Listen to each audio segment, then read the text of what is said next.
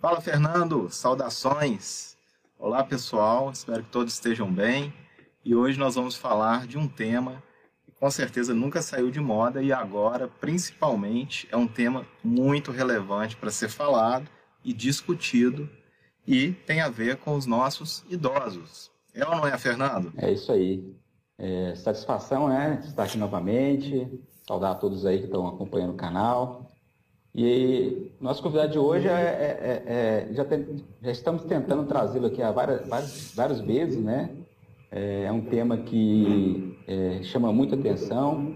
Vamos falar sobre o exercício físico para idosos, avaliação funcional de idosos. E é uma pessoa que tem uma experiência muito grande, trabalha com esse público há vários anos, faz pesquisas nessa área. Então, eu acho que vai ser um bate-papo muito legal, porque o envelhecimento está aí, né? a sociedade está tá envelhecendo, cada vez mais esse tema vai tomando a sua relevância. Apresenta para a gente aí o nosso, nosso convidado. Com certeza. Pois é, o nosso convidado de hoje é o professor Marcos Borges. O professor Marcos Borges ele tem graduação em Educação Física pela Universidade Federal de Minas Gerais, especialização em Fisiologia do Exercício na Saúde e na Doença pela USP. Ele tem título de especialista em Gerontologia pela Sociedade Brasileira de Geriatria e Gerontologia. Ele atualmente faz seu doutorado pelo programa de Neurociências da UFMG. Ele é membro da Sociedade Brasileira de Geriatria e Gerontologia, personal sênior, e aí ele vai contar um pouquinho para nós, né, dessa história aí do personal sênior, e tem ampla experiência na educação física, com ênfase em saúde, atuando principalmente nos seguintes temas: fisiologia do exercício, saúde coletiva e musculação. Ele tem uma participação também muito importante em projetos relacionados à academia da cidade. Bom, então já já nós vamos voltar aqui com o professor Marcos Borges. Antes disso, né, gostaria de pedir a todos que inscrevam aí no canal, acione aí o sininho das notificações e, se possível, compartilhe aí esse vídeo com o máximo de pessoas que puder. Então, já já a gente volta com o professor Marcos Borges.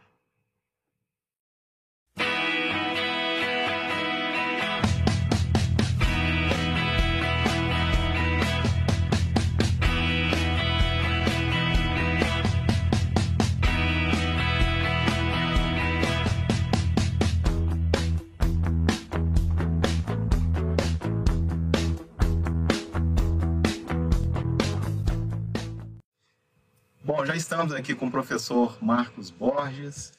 Eu sou Marcos, Marquinhos, né? Satisfação em revê-lo aqui novamente. É só porque eu estava lembrando hoje, assim, gente, qual foi a última vez que eu vi o Marcos?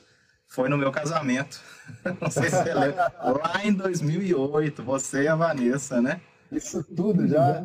Já. E você já tinha cabelo branco. Ah, cabelo branco, eu acho que só minha mãe e meu pai me deu de cabelo preto. É. Aliás, eu já te conheci de cabelo branco, você já tinha cabelo é. branco. Agora branqueou mais, o meu medo agora tá caindo, não pode cair. Pra pouco tiver. Tá certo. Seja bem-vindo, Marcos. Prazer revê-lo também. Ô, Fernando, prazer todo meu. Fabrício, quero agradecer essa oportunidade. Primeiro, de reencontrá-los e segundo, de participar do projeto que vocês têm é, é uma honra estar nesse projeto, só vi gente de primeira, pesquisadores, profissionais, então poder fazer parte disso por vocês. Mais Bacana. uma vez, obrigado. Vai ser muito legal, tenho certeza. Marquinhos, seguinte, primeira pergunta que eu vou te fazer tem a ver com o que eu li no seu currículo, né? Que você é personal sênior. Eu queria que você contasse um pouquinho para nós aí, né? A, a, a respeito dessa sua trajetória até chegar a esse título aí de personal sênior. É, esse termo, eu, esse termo é de 1997. Personal sênior, no meio da graduação da educação física na UFMG, é, conversando um pouquinho com a, com a Danusa, é uma, pessoa que tive um pouco mais de contato na área da saúde, Maria Tereza também estava na época, e eu já mostrava interesse, eu, na verdade começou pela musculação. A musculação me fez entrar na educação física. E aí o olhar da musculação muito da hipertrofia, muito estético, ele me afastou um pouquinho. Ah, ah, tinha discurso, E eu participei do curso do Dr. Zé Maria Santarém, da USP, fisiatra, reumatologista, amante da musculação. Eu tive o prazer de conhecer, conversar e ter um relacionamento e aprofundar esse conteúdo. E a musculação veio um idoso. Ó, oh, o futuro é esse, a musculação para o idoso. E aí eu lancei o personal sendo assim, eu já era personal, porque agora vai ser personal de idoso. Conversei com a Maria Tereza, todo mundo apoiou. E desde então comecei a chamar personal sênior, personal especializado em luta. Na graduação, assim que terminou, eu fui para São Paulo, encontrei novamente com o Dr. Santarém, no curso de especialização da USP, e pude eh, fazer uma imersão dentro do Hospital das Clínicas. E aí ele colocou uma academia, academia praticamente só musculação dentro do Hospital das Clínicas.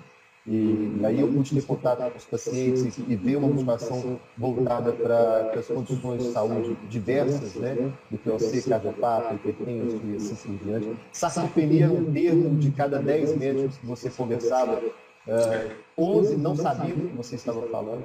Na verdade, essa companhia estava começando a ser cunhada esse termo. 89, 90, Rosenberg, né, nos conversas, começou a falar esse termo tem uma particularidade muito interessante do sarcopenia, ou penia mesmo. Ele teve a ideia, vai ficar muito parecido com osteopenia. E depois osteoporose. Ele quis fazer um marketing mesmo ficar parecido, porque osteoporose e osteopenia era algo muito evidente na década de 90. Então ele queria trazer a perda de massa muscular para essa notoriedade. Então o personal sênior foi um projeto desde então, assim, é, a, hoje a cor oficial dele é verde, tudo, né? A, a, empresa, a marca toda, mas começou com uma cor azul, hoje já falado, muito eficiente, muito na boa vontade, errando muito, mas é um termo de 97, personal sênior. Hoje eu agradeço o Instagram, está cheio de, de, colegas usando o termo personal sênior. Meu objetivo não é me empoderar dele, falar que é uma marca, não é uma marca, é um, uma, uma forma do personal é, dizer que ele tem uma afinidade com o público idoso. É, e eu fico muito feliz, muita gente está usando o termo. E está ficando cada vez. Porque eu já tive problemas com esse termo, né? É mesmo? Eu, é, eu dava meu cartão, a pessoa olhava para mim e falava: Você é personal de velho? Eu não sou velho, não, eu não sou velho, não. Me devolvi o cartão, eu perdi. Eu perdi o aluno, perdi, porque o cara não entendia a proposta. Merecimento saudável, bem sucedido, utilizando isso eu simplesmente a pessoa me ignorava, porque era um termo que ela não queria. E hoje eu tenho ex-alunas, né, é, excelentes profissionais que já estão com um estúdio que chama Personal Sênior, outros colegas atuam com Personal Sênior. Então eu fico muito feliz. Mas ele começou em 97. No, no, no momento, até recentemente eu tive para dar música, numa, numa situação como essa assim, e ela falou, não, BJ, né, porque na faculdade todo mundo tinha um apelido, né, então muita gente chamava de BJ porque o nome é Marcos Borges Júnior, então Marcos BJ. Não, BJ, é, naquela época você já falava disso, né, da, da musculação para o idoso e tal. Falei, é, primeiro que eu gostava da, da, musculação, depois me apaixonei pelo envelhecimento do idoso e é, deu, uma, deu um, um casamento legal. E hoje, né, ficou robusta essa ideia da motivação por idoso. Sim. Marcos, é, você usa o termo sênior, né? E tem também o termo idoso. Eu sempre tenho essa dúvida, né? Algumas vezes, assim. Atualiza para a gente essa, essa, definição. O que é o idoso? Né? Existe uma definição, é, é, um consenso do que é o idoso, a partir de idade, ou são... Já entrando na questão da capacidade funcional, né? Uhum. Quem é esse idoso que a gente está falando? Bom, tem, tem o conceito é, até para termos é, de política pública, então, igual está acontecendo, é, fala grupo de risco. Então, quando eu estou lidando com o monitoramento aqui do Covid, eu preciso de um, de uma, um critério para falar por que, que é grupo de risco. Né? Então, a idade é muito usada ainda. A idade conceitua até hoje, no Brasil particularmente, 60 anos idoso. Em diversos outros países já estão adotando 65 e tem países que já estão levantando o sarrafo, porque a perspectiva é outra, né? Uhum. Então, quando se pensa em um indivíduo de 60 anos que viveu na década de 50, quando muitas leis foram organizadas, é completamente diferente do cenário atual. Para vocês terem ideia, a personagem é, do sítio do Capão Amarelo, Dona Benta, é um, é um personagem de 60 e poucos anos. né? cabelinho branco, tricotando, sítio, aquilo ali é um estereótipo. E hoje está desconstruindo essa ideia. Então, o idoso, em termos de, de política pública conceitual, de forma objetiva, a gente usa a idade e o Estatuto do Idoso coloca 60 anos, para várias, vários benefícios. Quando se pensa, aí o idoso é um indivíduo, é um objeto. Envelhecimento é o processo. E velhice é a fase que a gente está vivendo. O indivíduo está vivendo. Velhice é a fase. Igual tem infância, tem a velhice. O envelhecimento não tem acordo na ciência. Assim, alguns, alguns autores consideram que o envelhecimento acontece a partir do nascimento e outros determinam uma certo, um certo critério que é a perda é, da funcionalidade ou redução da sua reserva de funcionalidade ou uma etapa onde você atingiu o máximo da sua aptidão, tanto é, social, participação social, cognitiva, física, não só física, né? E você começa a perder. Então não tem um marco cronológico.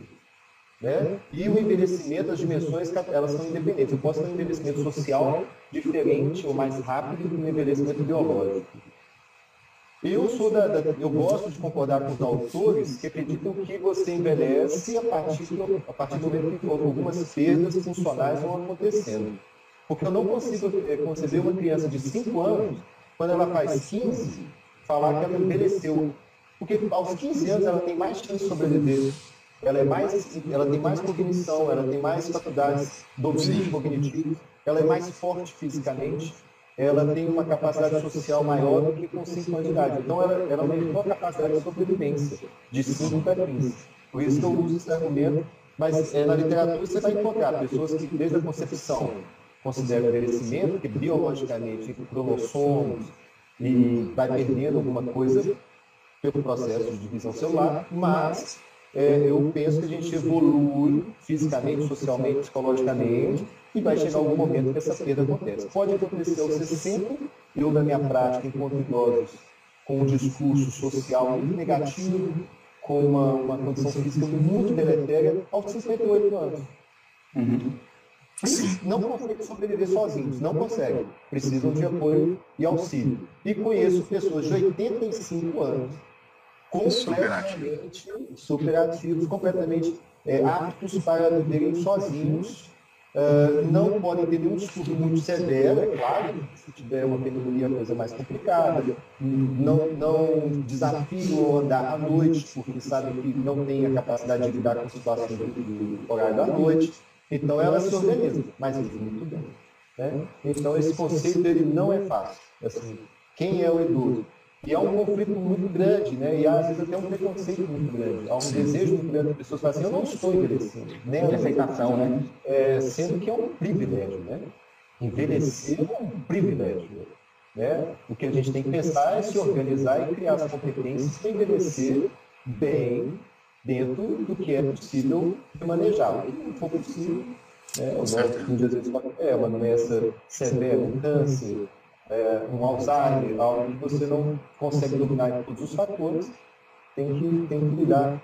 A palavra-chave hoje mais prevalente no envelhecimento é a famosa resiliência, né? Sim. Todos os idosos bem-sucedidos são os idosos com grande capacidade de resiliência. Sim, com certeza. É, e a gente vive, né? Eu acho que a gente vai ver isso de forma cada vez mais, mais clara.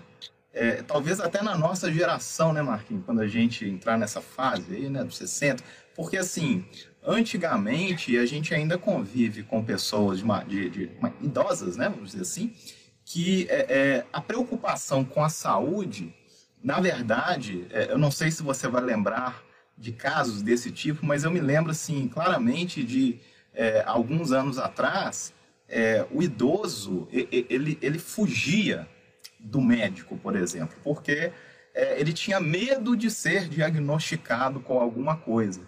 E hoje, com a importância da prevenção, a gente vê uma mudança de postura no que diz respeito a, a, a essa capacidade que o idoso tem hoje e terá cada vez mais de entender que esse processo de envelhecimento ele já vem acontecendo, de acordo com alguns autores que você citou, e que quanto mais você investir hoje né, na sua qualidade de vida, é, menor chance você vai ter né, de se tornar um, um idoso dependente. Eu lembro, o, o, Marquinhos, que eu tive um, um, professor que ele falava comigo assim, a pior coisa que você pode fazer para uma pessoa idosa é carregar a sacola dela, né? Porque você está tirando a oportunidade ali dela de se exercitar, né? E, e aí vai, né? Ou seja, é, é, é, é isso mesmo. a visão que a gente tem que ter do, do idoso, a gente não pode olhar para o idoso é, com dó, né? Ou com pena e querer fazer tudo por ele, porque eu acho que isso, inclusive, ajuda a fragilizar ele, né? Nossa, falou tudo, falou tudo. Ah, eu, eu, quem trabalha com os idosos acaba que expande a sua fala para os familiares. Tem momentos que você tem que lidar com os filhos, ou com o companheiro, ou com a companheira, a pessoa que, que lida mais com o idoso, ou até mesmo o cuidador. E em alguns momentos, o amor excessivo, né, essa proteção excessiva, você tem que educar os familiares, porque pelo amor, eles vão podando a autonomia do idoso, vão podando a independência dele. Então, se você tem um idoso, e eu falo por amor mesmo, diversas famílias com cuidado, com zelo, né? E às vezes eu falo, olha, você não vai amar menos se você deixar né, ele ou ela ir até a padaria a pé, tomar a decisão, é, subir escada, subir escada, se esforçar, suar, cansar um pouco, né? ter, ter a sensação de que tem movimento, ter tarefa. Quando a gente pensa em funcionalidade, principalmente a educação física, ela fica muito focada no domínio físico. Mas como profissional de saúde, você tem que ver todos os domínios da funcionalidade. E um deles é a autonomia, que está relacionado com a cognição e o humor.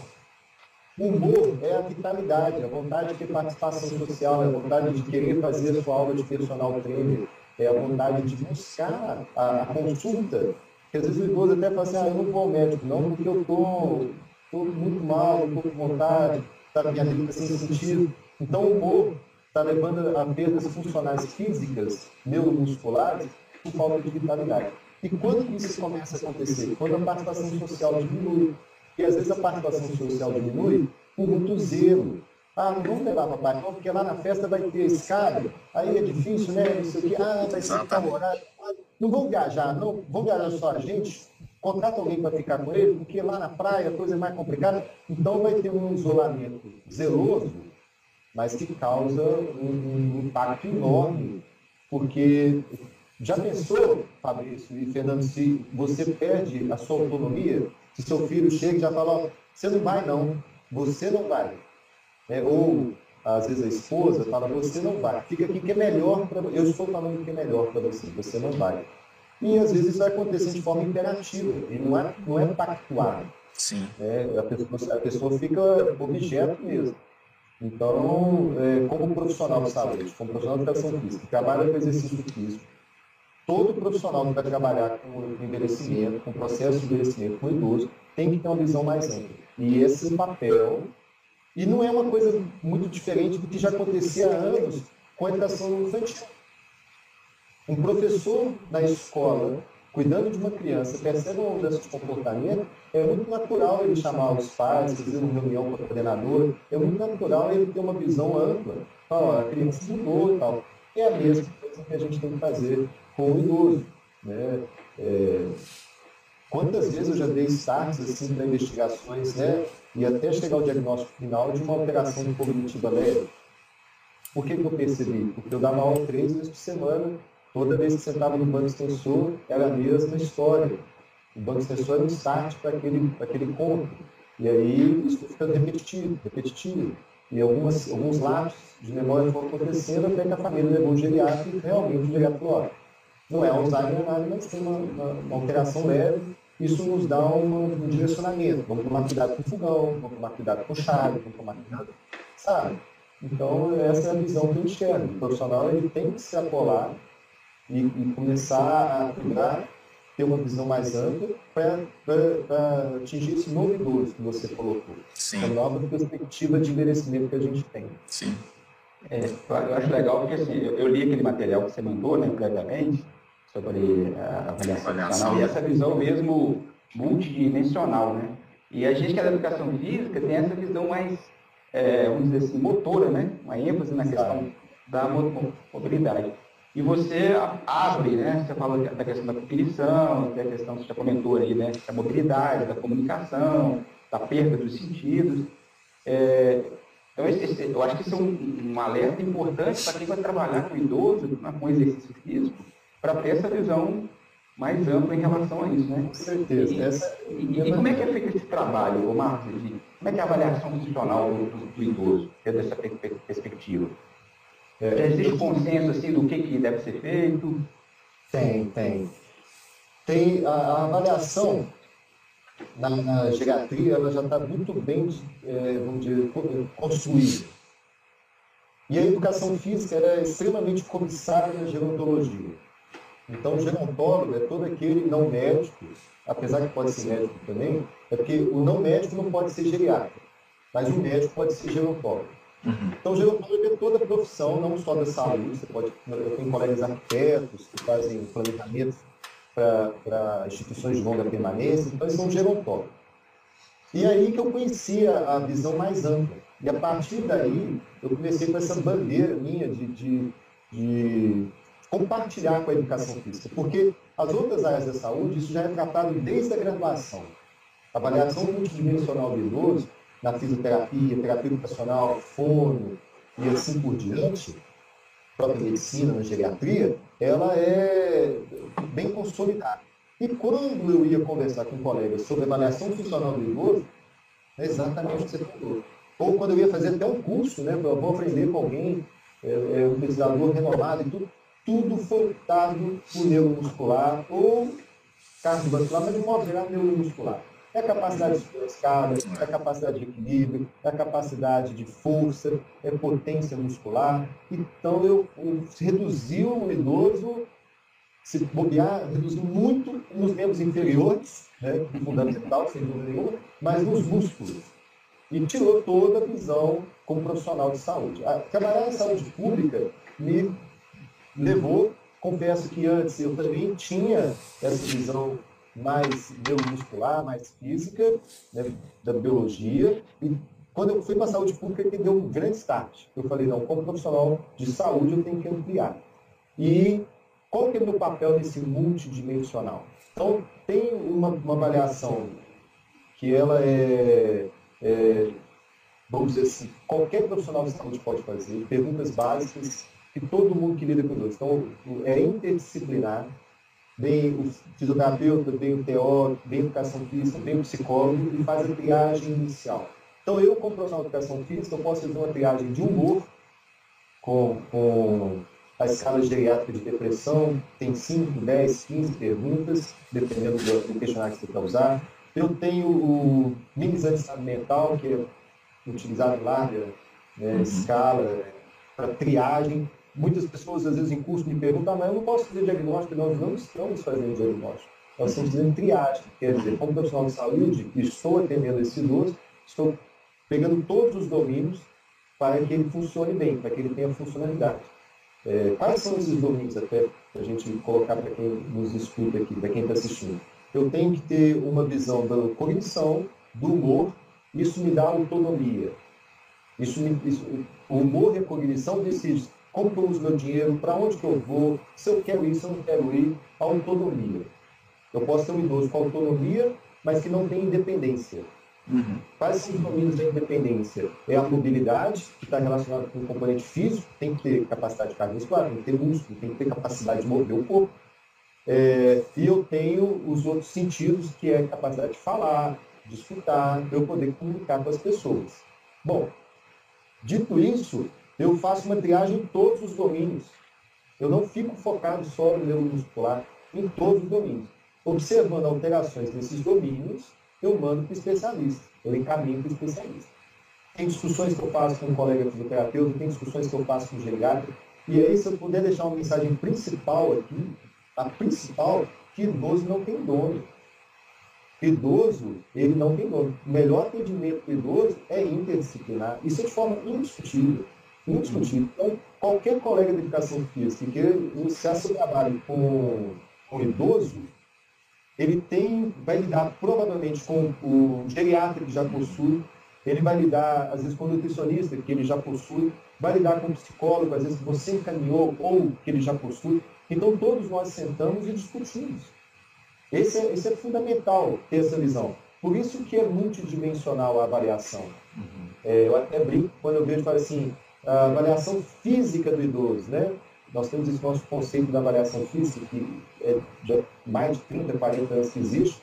É, aí eu até brinco, não, física, vamos, vamos além. Física é um, é um domínio da avaliação dimensional. Não tem que fazer tudo, todo, não tem que fazer tudo em um dia só.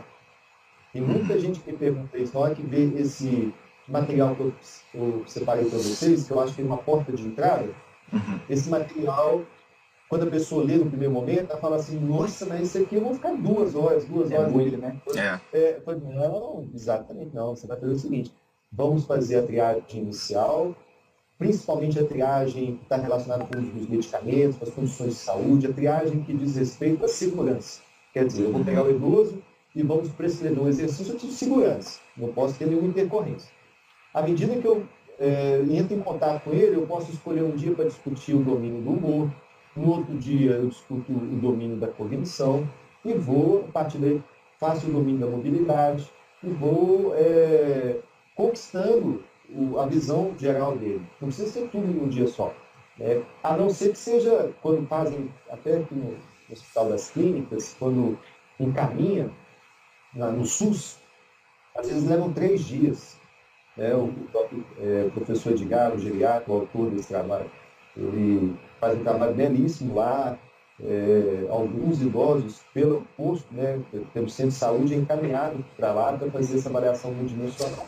E aí, é, alguns momentos levam dois, três dias, quando passa o dia inteiro, pede para levar lanche, para conseguir fazer tudo. Mas num treinamento particular, como personal, você pode fazer um dia diferente, sem sobrecarregar o todo. Sim. E esse é... material que você citou, a gente vai colocar na descrição Isso. do vídeo, né, porque ele é muito rico. Muito. Né? Eu vi que tem lá até assim, uma, uma previsão assim, de tempo para cada, cada, cada teste, né? Então, se você se organizar ali, você vê que você pode fazer isso em duas, três sessões, né? E tem níveis. Então você tem, é, na academia do idoso, é, que o Ministério da Saúde coloca, você tem algumas perguntas básicas. Que aí, necessariamente, precisa de ser nem profissional de educação física. A gente fala que pode ser um colega, o ACS, né, o agente comunitário de saúde, o agente comunitário de saúde está muito próximo do idoso, então ele pode chegar perto do idoso, faz algumas perguntas, identificou uma resposta negativa, traz para a equipe de saúde da família, e aí lá a equipe faz uma avaliação mais robusta. Identificou respostas negativas, comprometimento, leva para o especialista, e aí aprofunda. Em cada domínio, ele tem como aprofundar. Uhum. Tem outro dentro desse, podendo contribuir aqui também, é, o índice de vulnerabilidade, índice de vulnerabilidade clínico funcional 20, chama IDFC 20. 20 porque são 20 domínios, 20 perguntas. Uhum.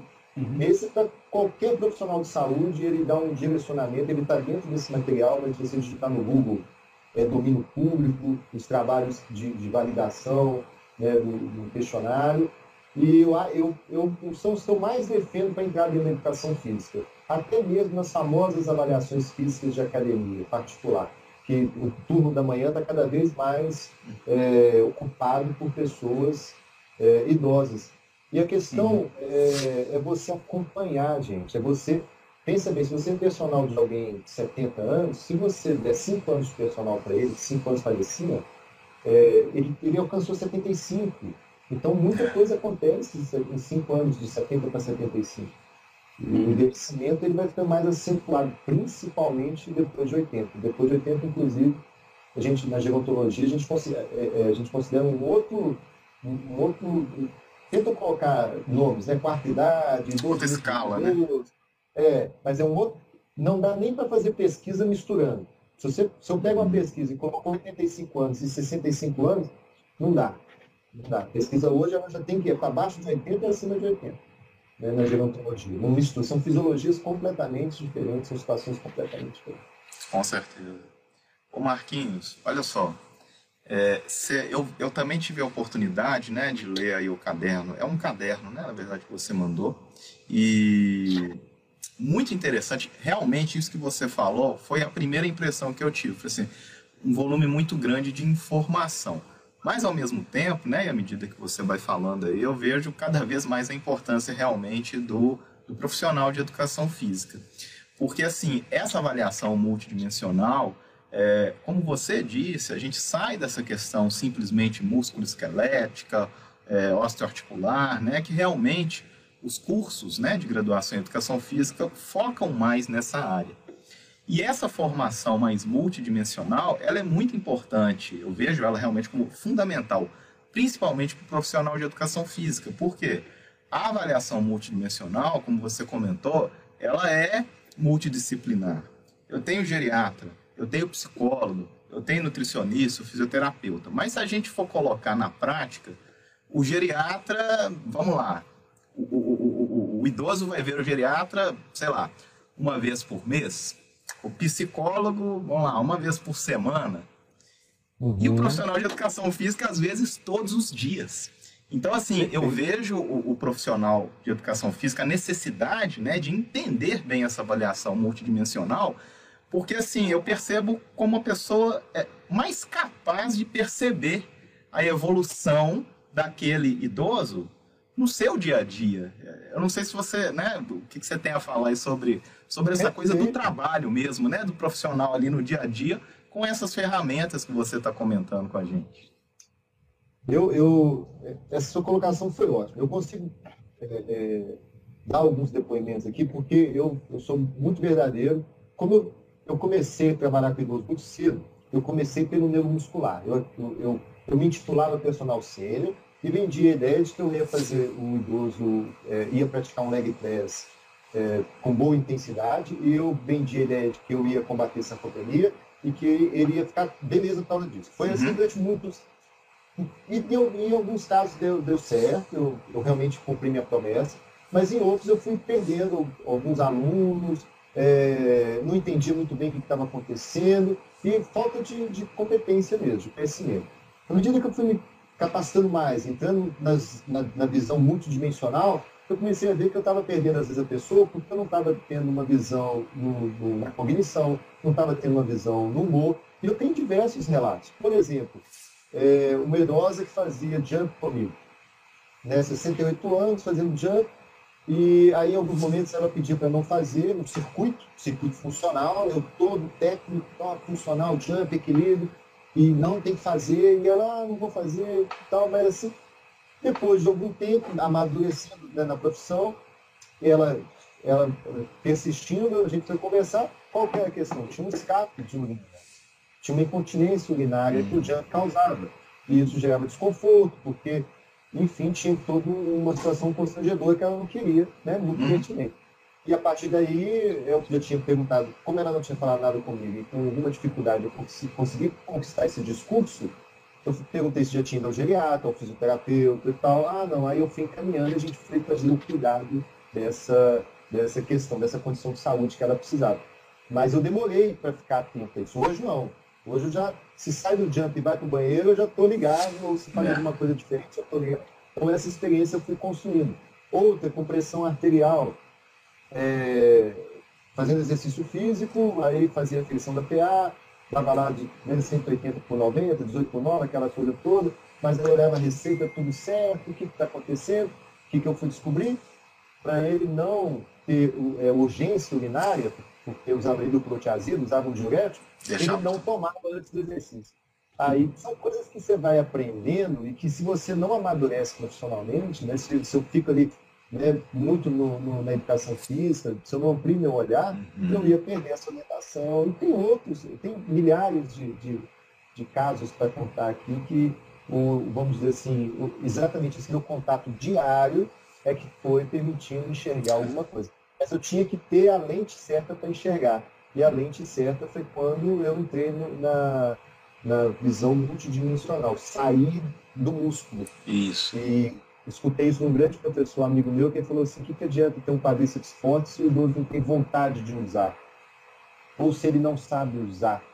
E por que, que seu idoso forte do leg press continua caindo? Será que ele não está enxergando? Vamos pensar, por que eu não posso dar o start da investigação oftalmológica. Por que, que eu não posso? Eu sou profissional de saúde.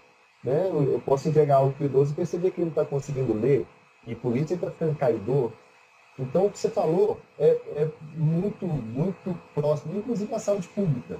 Sim. Né? Eu trabalho na Academia da Saúde, né, que é o termo é, do governo federal, mas aqui em Belo Horizonte a gente chama de Academia da Cidade. Uhum. Encontramos três vezes por semana.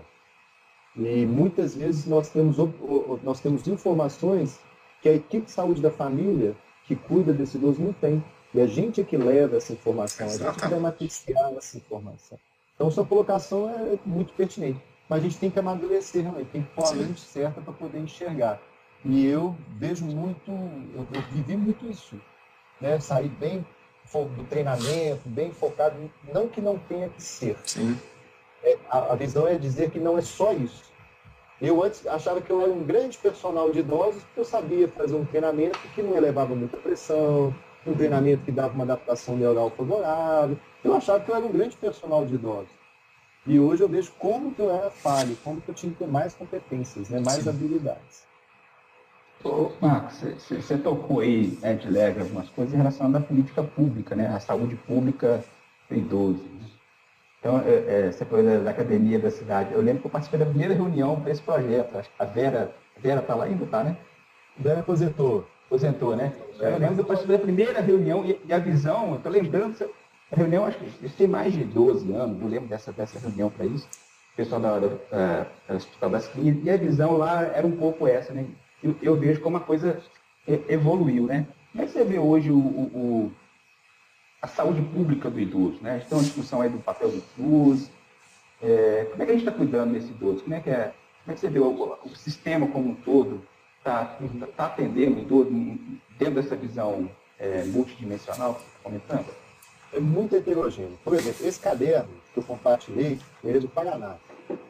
Isso. E, e, e essa equipe lá de, de, da Secretaria de Saúde buscou um profissional, um geriatra mineiro, né? Professor de Gar, professor aqui da Medicina do Hospital das Clínicas. Uma das referências aí na avaliação multidimensional. E esse caderno, por exemplo, é para que as pessoas da atenção básica, que não são especialistas, né? então o clínico, porque o que eu estou dizendo acontece com a medicina também. E, às vezes uma queixa do idoso, um clínico, no centro de saúde, né? É, na unidade de saúde, no posto, como a gente costuma falar, é, não é valorizada. E se essa queixa fosse feita por um geriatra, para um geriatra, ela seria valorizada e teria um olhar mais amplo. Uhum. Então, para todas as profissões na atenção básica, que, que não é o local do especialista, eu estou vendo um movimento de se colocar a avaliação multidimensional na atenção básica, que é a porta de entrada do idoso, né? ele frequenta muito, e a partir daí ter, no mínimo, uma capacidade de manejo e eu posso falar isso, é, aqui em Belo Horizonte está acontecendo esse movimento também. Se você me perguntar, eu acho que é um movimento, é, em termos né, de Brasil, está tarde. Opinião pessoal minha. Tinha que estar tá acontecendo. Tinha que, esse movimento tinha que estar tá mais rápido. Mas uhum. está acontecendo. As pessoas estão entendendo que se não é, tiverem uma forma de acolher o idoso na atenção básica com uma variação mínima que identifique desvios de funcionalidade, nós vamos ter problemas futuros é, que, o, que, o, serviço público não vai dar conta das condições crônicas. E posso até falar, porque são diversas situações de saúde, condições de saúde que levam à perda da funcionalidade. Hoje nós temos mais uma. Hoje nós temos o pós-Covid, a síndrome pós-Covid. Então, que está afetando todos os domínios da funcionalidade. O idoso está saindo deprimido, o idoso está saindo desorientado com déficit de atenção, uma sarcopenia severa, bem uhum. próximo da sarcopenia causada por, pelo câncer. Então, uhum. assim, uma perda de massa muscular tão acentuada, né, a catexia tão acentuada.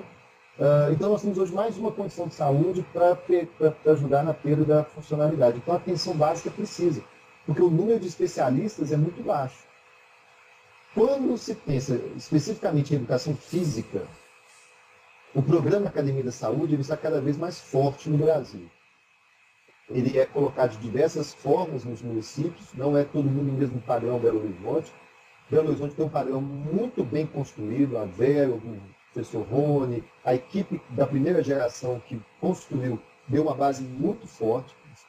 evoluiu muito de lá para cá, como você colocou, e é, um, e é uma porta de entrada para a manutenção da funcionalidade, é uma porta de entrada para cuidar do idoso.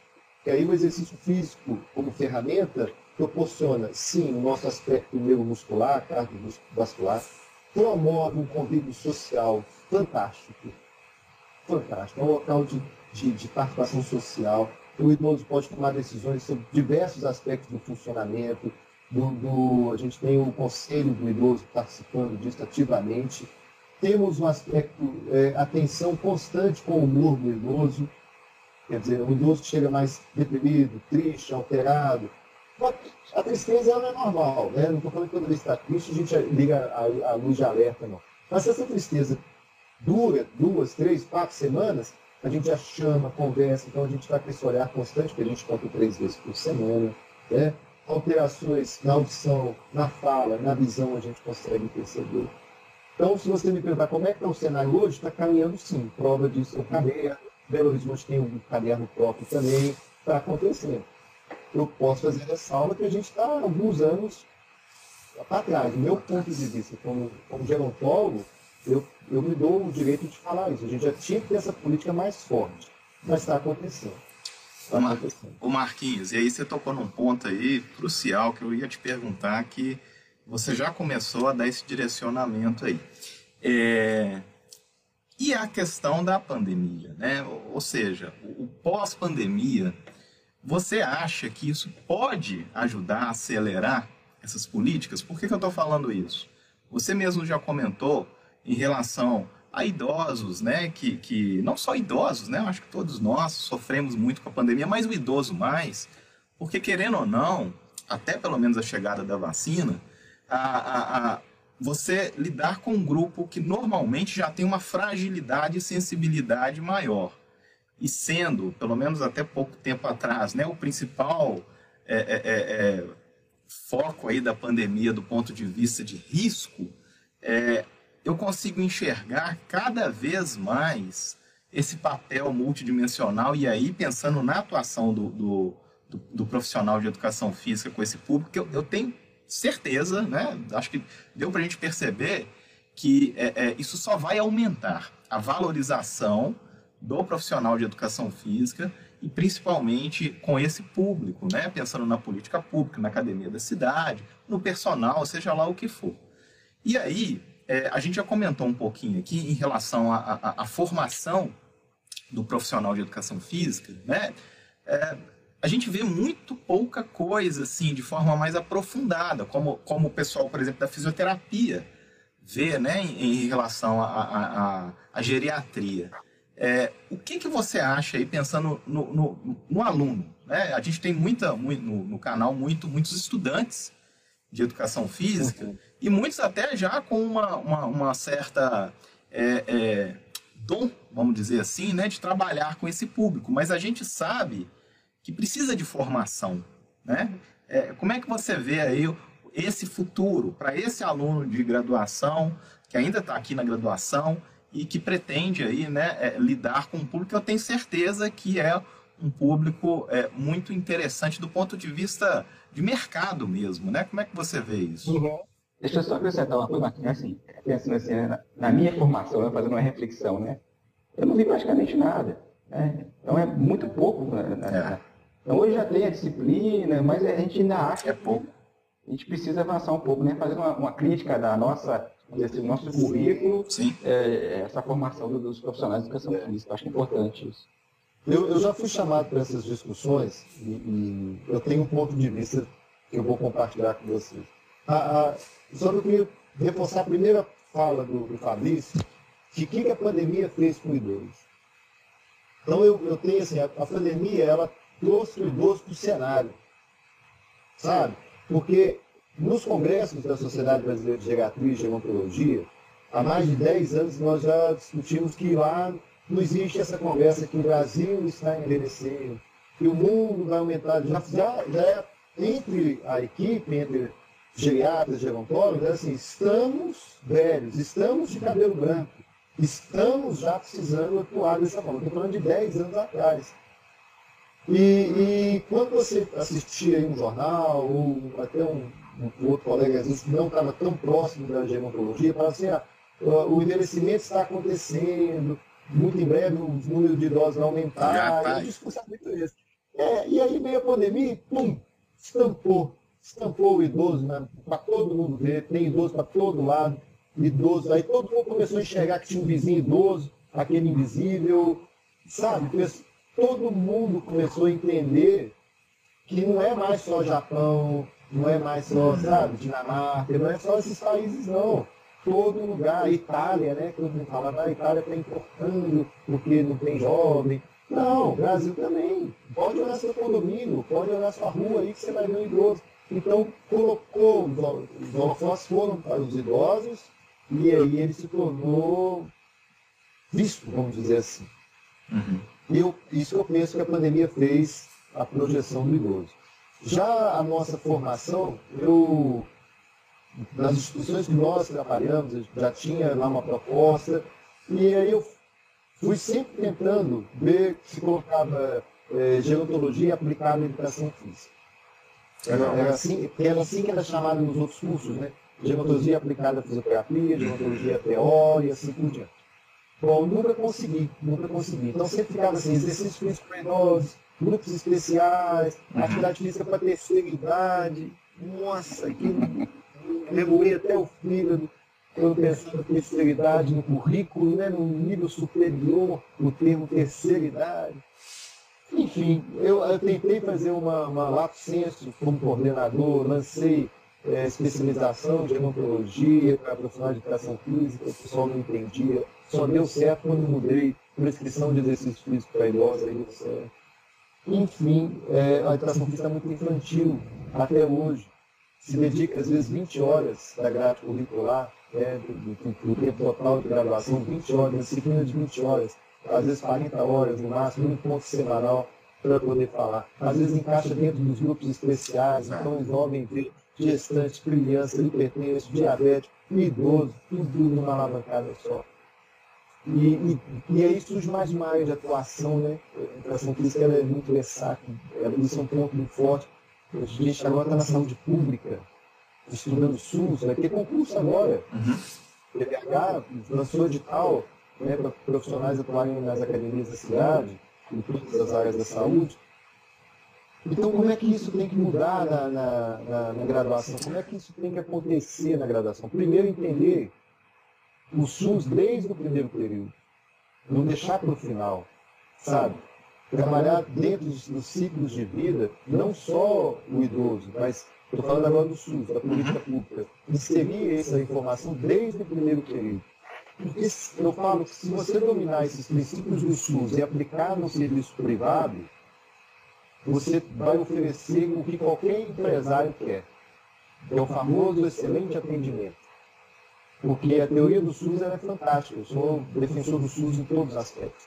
Então, a teoria do SUS, da visão integral, interdisciplinar, planejamento de saúde, se você traz isso para o setor privado de saúde e educação física, setor privado de saúde e educação física, nós chamamos de academia, fitness, se você traz esse conceito de saúde para dentro desse setor privado, sua academia vai ser diferente. Sua academia vai ser um local onde hipertenso tem a PA ferida antes de fazer uma esteira, né, com aparelho de pressão, fica lá na, na, mesa da sala de musculação, todo mundo tem acesso. É, o diabético tem a sua glicemia monitorada, é, o idoso tem uma visão multidimensional. Então, se você traz o SUS para dentro do setor privado, os princípios os, e a teoria, você vai oferecer o que todo empresário quer, um serviço exemplar. E isso tem que ser trabalhado desde o primeiro período, não pode mais ficar para o último período, naquele ponto final. Sim. E eu imagino também que o estágio tem que ser um centro de saúde, o estágio tem que ir para as prefeituras, a instituição tem que fazer uma parceria com o município para é, município receber, igual ele recebe todas as outras áreas de saúde. Eu recebo todas. Passa lá na academia da cidade estudantes acadêmicos de medicina, fisioterapia, terapia educacional, fonoaudiologia e psicologia. E estou recebendo educação física de uma instituição particular, mas não tem, não tem, não tem da, da, da instituição pública. Ainda não tem. não sei se está em construção isso, essa parceria, Não sei se isso vai acontecer como está acontecendo, ou às vezes está acontecendo em outro local, né? também em domínio todos os espaços. Mas eu acho que tem que colocar esse profissional lá. No outro campo, que é pouco divulgado, eu sou preceptor da residência multidisciplinar na saúde da família em Belo Horizonte. Então, nós recebemos duas vezes por ano é, dois profissionais de educação física. E a gente fica com dois de R1 e dois de R2. Né? Residência primeiro ano e residência de segundo ano. São dois anos de residência, atuando, exercendo educação física no grupo, no centro de saúde, nas academias da cidade, crescendo no serviço é, público. Então, uma forma de você se especializar seria essa também, procurar o, as residências multidisciplinares, os diversos municípios que tem. Eu sei que não é só Belo Horizonte, não. Aqui nós temos, aqui nós temos. Tem também? Temos. Pois é. Inclusive, tá, a educação então, física está lá, né? O professor Flávio, que é daqui, ele, ele é representante aqui da educação física. Realmente, né?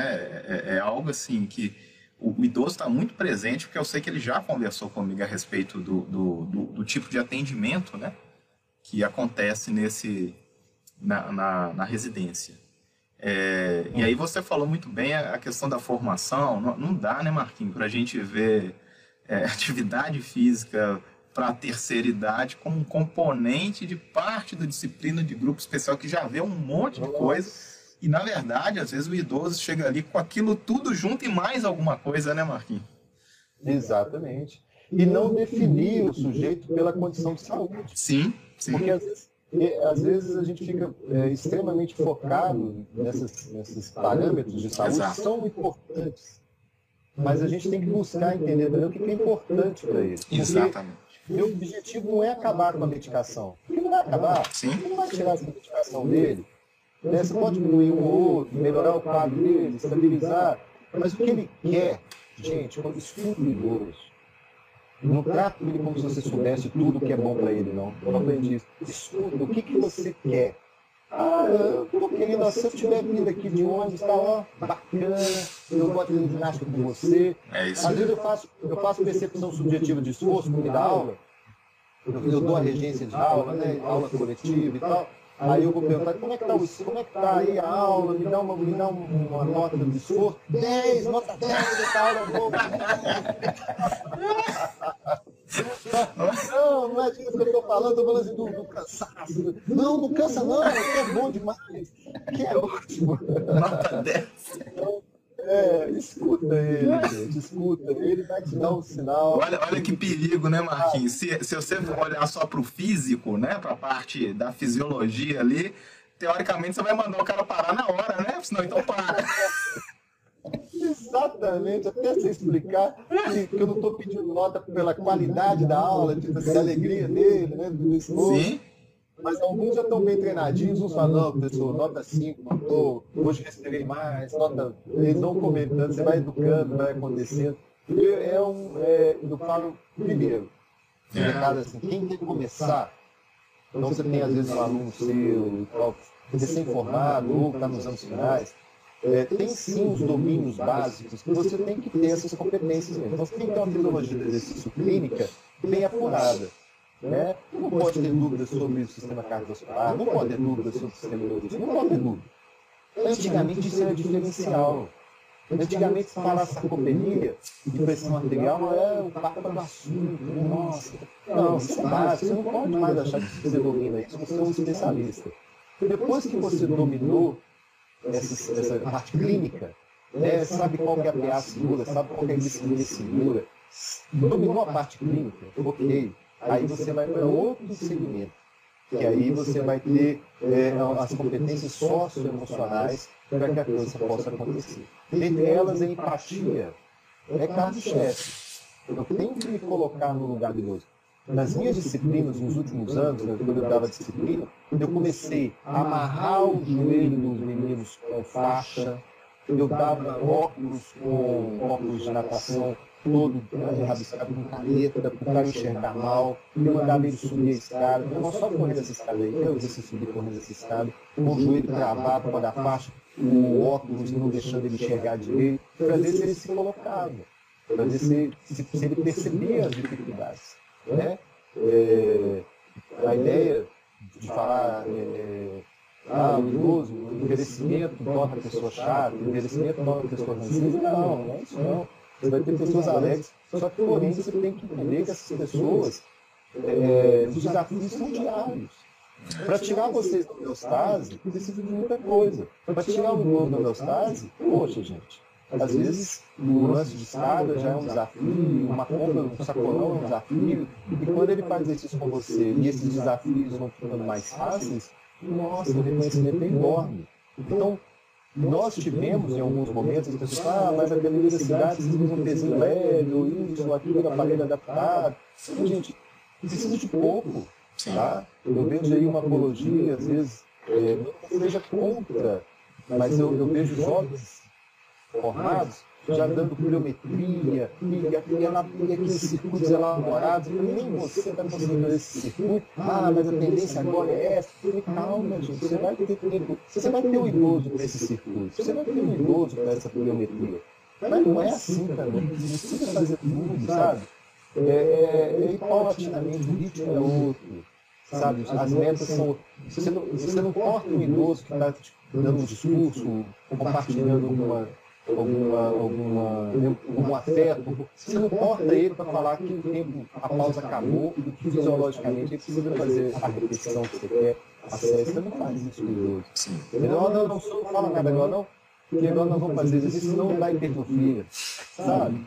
Não é assim. Vamos equilibrar as coisas. Né? As pessoas têm que viver, elas não vão jogar vôlei, elas não são atletas. Então, desconstruir um pouco essa, essa parte tão pesada do, do tecnicismo, isso não é só, isso não é só é, educação física, tá, gente? Essa crítica da gerontologia é para todos. Nós temos colegas médicos que vão aumentando a medicação, aumentando a medicação, aumentando a medicação, aumentando a medicação para a pressão arterial, e quando você faz uma pergunta simples sobre a vida do, do idoso, o idoso tem um filho que está roubando a torneira para comprar droga.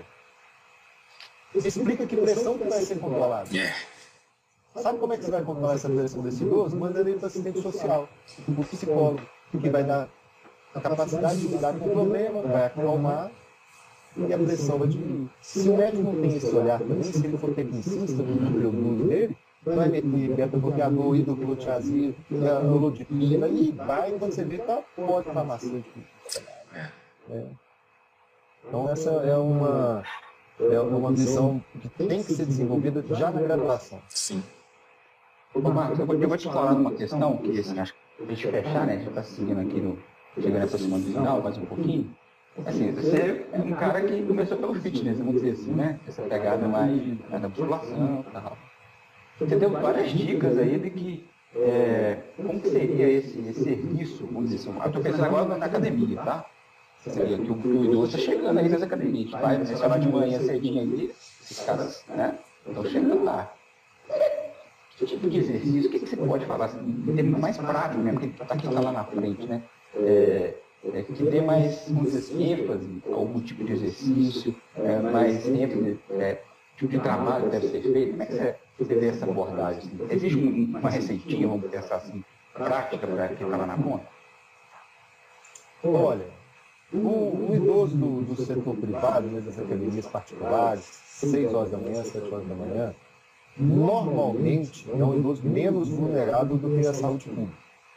O idoso que consegue chegar sozinho, ele mesmo faz a, a regência né, da vida financeira dele, ele mesmo paga a academia, ele mesmo às vezes chega dirigindo, então vai ter seus 65, 70, 75 anos tranquilamente ou até mais.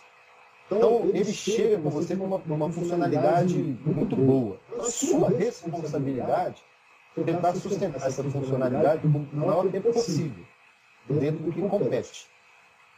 E o ciclo, vamos dizer, a receitinha ou a recomendação geral, é, elas são todos os domínios do mesmo adulto jovem. A, a, grande pegada hoje que eu acho legal é que não se exclui nada, igual excluía antigamente. Antigamente excluía o treinamento de força, valorizava o treinamento aeróbico. Hoje não. A receita, a recomendação dos posicionamentos, né, Colégio Americano de Medicina de Esporte é, e outras instituições é tem que ter um componente de força, os principais grupos musculares, voltado para manutenção do tecido muscular, voltado para neural e progride com uma ação concêntrica mais rápida, progride com uma potência, seria fantástico progredir sem muita complicação, sustentar uma aptidão cardiovascular boa, compatível com a vida, é, não tem necessidade, às vezes, de um PO2 que dê para ele correr a volta da Lagoa da Pampulha ou futebol, a não ser que seja do desejo. Mas se o desejo é qualidade de vida, viver bem, não pensar no final do dia, é um componente mesmo que a gente tem na manutenção do cardiovascular. O que, que difere do adulto jovem? Tem que ter componentes relacionados com a funcionalidade e aí tem uma capacidade coordenativa que, que é mais valorizada que o equilíbrio. Entendeu? Então, assim, ter tarefas de equilíbrio dinâmico, estático, tem que ter. Tem que ter. É, é recomendado. Pode ser periodizado, pode ser elencado em momentos distintos. É, quando, eu, eu costumo dizer assim, até os 80 anos, faz esse mix. Uhum. Três vezes musculação, três vezes aeróbio, intercalando com momentos de equilíbrio, mas assim, passou dos 80, eu ia valorizar um pouquinho mais o neuromuscular. Entendeu? Porque aí você começa uma, uma corrida contra o tempo aí da perda de massa muscular mais acentuada. É, e aí eu, eu honestamente dava um valor maior, e aí um ponto de vista, tá? a literatura não é tão não é fechada nisso, mas um ponto de vista é, eu daria, valorizaria mais o neuromuscular, uma musculação, porque ela ia sustentar todos os componentes necessários para a qualidade de vida dele, mantendo, mantendo o, o coordenativo. Então, o coordenativo pode dar acoplamento, aí a gente resgata tudo aquilo da, da educação escolar. Equilíbrio, acoplamento, diferenciação, você, você começa a valorizar essas estratégias. E o cardiovascular, é, sendo necessário avaliar, permanece. Se não, eu até abriria a mão, para falar a verdade. Idosos mais velhos, 80, 90 anos, eu valorizo mais os componentes de força e coordenativos. É, a gente está assim, chegando no final, né, e, e Marcos, é, a gente tem o costume aqui de pedir dicas, né? Você já tem dica aí desse material aí que a gente vai deixar disponível aqui para o pessoal. É, e a gente deixa um espaço para indicação assim, de, ou de filmes, ou de livros, alguma coisa nesse sentido que, que pode ter relação com o tema ou não. Você tem alguma coisa para indicar para gente? É, filme, eu fiz até uma corrinha aqui, já não posso deixar que passa bastante. O pai, que vai que em 2020, né? Deve estar disponível em breve aí pra gente. Se não me engano, com o Anthony Robbins. É, Alice, que é uma professora, não vou dar spoiler não, só comentar uma professora universitária, é, pesquisadora, cientista e começa a dar é, uma, uma, alteração cognitiva precoce, muito precoce. Sensacional. Nem é, nem é idosa, já viu, Fábio? Já. Eu já vi também. De muita reflexão. É. Muita reflexão. E, e para quem não é da área, quem não é da, da não está no dia a dia do idoso, espanta, né? E um muito divertido, que também tem tudo está relacionado com as condições de saúde, mas muito de superação, de valorização do idoso, do papel do idoso na nossa sociedade, é o senhor estagiário, com Rob De É. Não, não sei se vocês já viram. Esse não. É, ele resgata a vida é, profissional dele depois dos 70 e como estagiário. Né? Interagir com as tecnologias e tudo. E aí, a, com o passar do tempo, tem aí um olhar para ele diferente, né?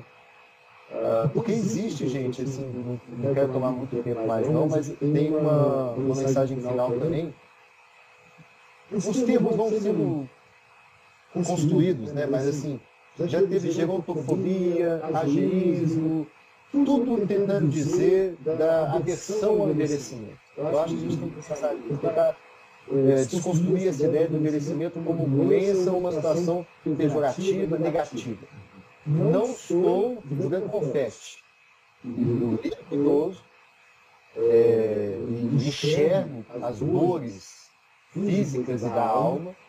É, é difícil, é difícil em vários aspectos, né? É, mas a gente tem que tentar evitar ao máximo também reduzir esse momento a, a fala de alguns idosos, de, de pessoas que convivem com idosos mesmo, um momento tão negativo, somente negativo. Ele talvez seja muito difícil hoje, porque quem é idoso hoje, de 90 anos, não estava preparado para chegar aos 90. Essa pessoa não estava preparada para os 80. Foi pega de surpresa. A lógica de vida dela era achar com quem ela ia casar até os 20 anos de idade, aí casava, descobrir o emprego dos 20 aos 30, o melhor emprego da vida dele, ia ficar nesse mesmo emprego até aposentar. Então, por 50 anos, acabou, estou aposentado, né? Trabalhei dos 20 aos 50, 55 anos, aposentei. E 65 anos, fim de vida. Porque minha avó faz mais ou menos isso, né? De repente, ele se encontra aos 80. E teve o que nós estamos tendo, discussões sobre esse processo.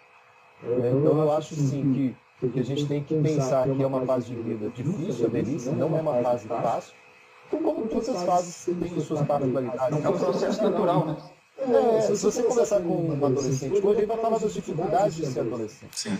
Né? Um, um adulto jovem, 25 anos, tem seus desafios também, nem tudo são flores. Mas é um, eu, eu sempre falo que envelhecer é um privilégio. Você só tem que se organizar e não combater. Então, o primeiro medicamento, a gente nunca esquece primeira fala, tipo, esse remédio você vai tomar provavelmente pro resto da vida. Não deve ser fácil. Eu ainda não, não, não falaram isso comigo. Mas eu já escutei pessoas falando assim, pelo primeiro vez o médico falou que esse remédio talvez seja pro resto da vida. É, não é fácil. Mas pensa que pelo menos é um medicamento que vai melhorar a sua qualidade de vida, as coisas mudam mesmo. Então a resiliência, a aceitação, não preconceito, não agressão. Né? E não... O termo mais usado hoje é o ageísmo né, que é essa fobia do envelhecimento. Né, essas cirurgias plásticas absurdas, a ideia de se combater. É, não estou falando que é confete, não estou falando que é o momento mais feliz da vida, não estou falando que é a melhor idade, não. Que nem eles falam. Não é a melhor idade. A melhor idade é a idade que eu estou com ela agora. Estou adorando essa idade. Você está adorando a idade que você tem. Então a melhor idade é individual. Né? Mas é um belo momento. Pode ser um belo momento. Né? Pode, tem que ser, você tem que se organizar para. O que, que você vai ser depois. Eu vou perguntar para vocês, como é que vocês querem comemorar os seus 80 anos? Vocês já pensaram? Eu já estou com anos. Eu estou com 47 e não é que eu estou doido para envelhecer, mas eu tenho que planejar, gente. Não vamos ser de surpresa, não. É. Fabrício, esse lance que está aí é estudo de música, alguma coisa assim? É. Você vendo aquela casca de ouro? Como é? Como é que é? Aí eu pergunto, por que eu estou vendo casca de ovo? É? Ah, é, é espuma. É, eu tenho um estúdiozinho aqui que eu adoro pois também. É. Eu brinco aqui. 80 anos vai estar tá tocando bateria. É, é isso que eu ia falar, exatamente. tem, tem. É, nos momentos de raiva aqui, eu venho aqui na minha bateria. Aí. E talvez, eu espero que os momentos de raiva diminuem, mas os momentos de bateria aumentem, né? Não, aumenta. Agora com a pandemia praticamente acabou, né? Assim, acabou que eu digo assim, né? Eu toco, né, em banda tal, mas assim, é, a bateria para mim, a música, não a bateria, mas assim, a música para mim é, é o, é, vou dizer que assim, é o meu grande, meu grande aliado, a grande aliada é a música, né? E música é uma coisa sensacional. Uhum. Inclusive, o, o, o, eu até achei, Marquinhos, que você ia recomendar aquele filme espetacular, do, é um documentário que tem na Netflix, do, da, do poder da música da, com, com os idosos. Você já viu? Eu esqueci o nome não, daquele filme. A Live Side. Isso. É espetacular aquilo, né? O que, que a música é, é capaz de fazer, né? Pois é. Eu quero assistir. Eu já vi congressos, algumas falas de trabalhos com Alzheimer e música.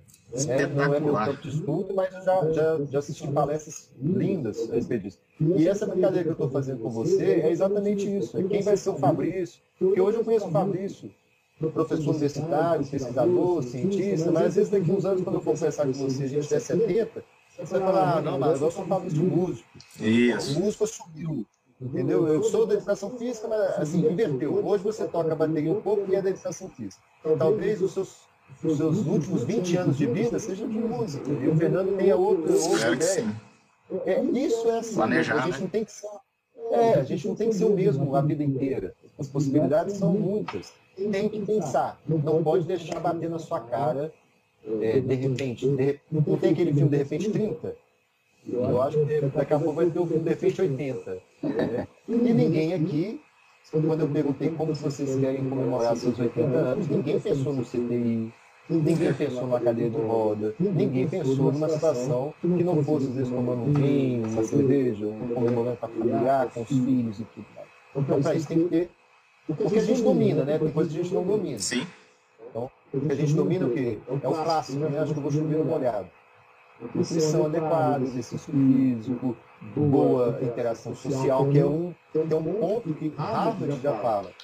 Eu, eu, eu quero achar esse trabalho que fala que a interação social, um trabalho epidemiológico, a interação social foi o fator determinante para o envelhecimento bem sucedido. Quem respondeu foram os idosos questionados. O que é determinante para você envelhecer bem? Interação social.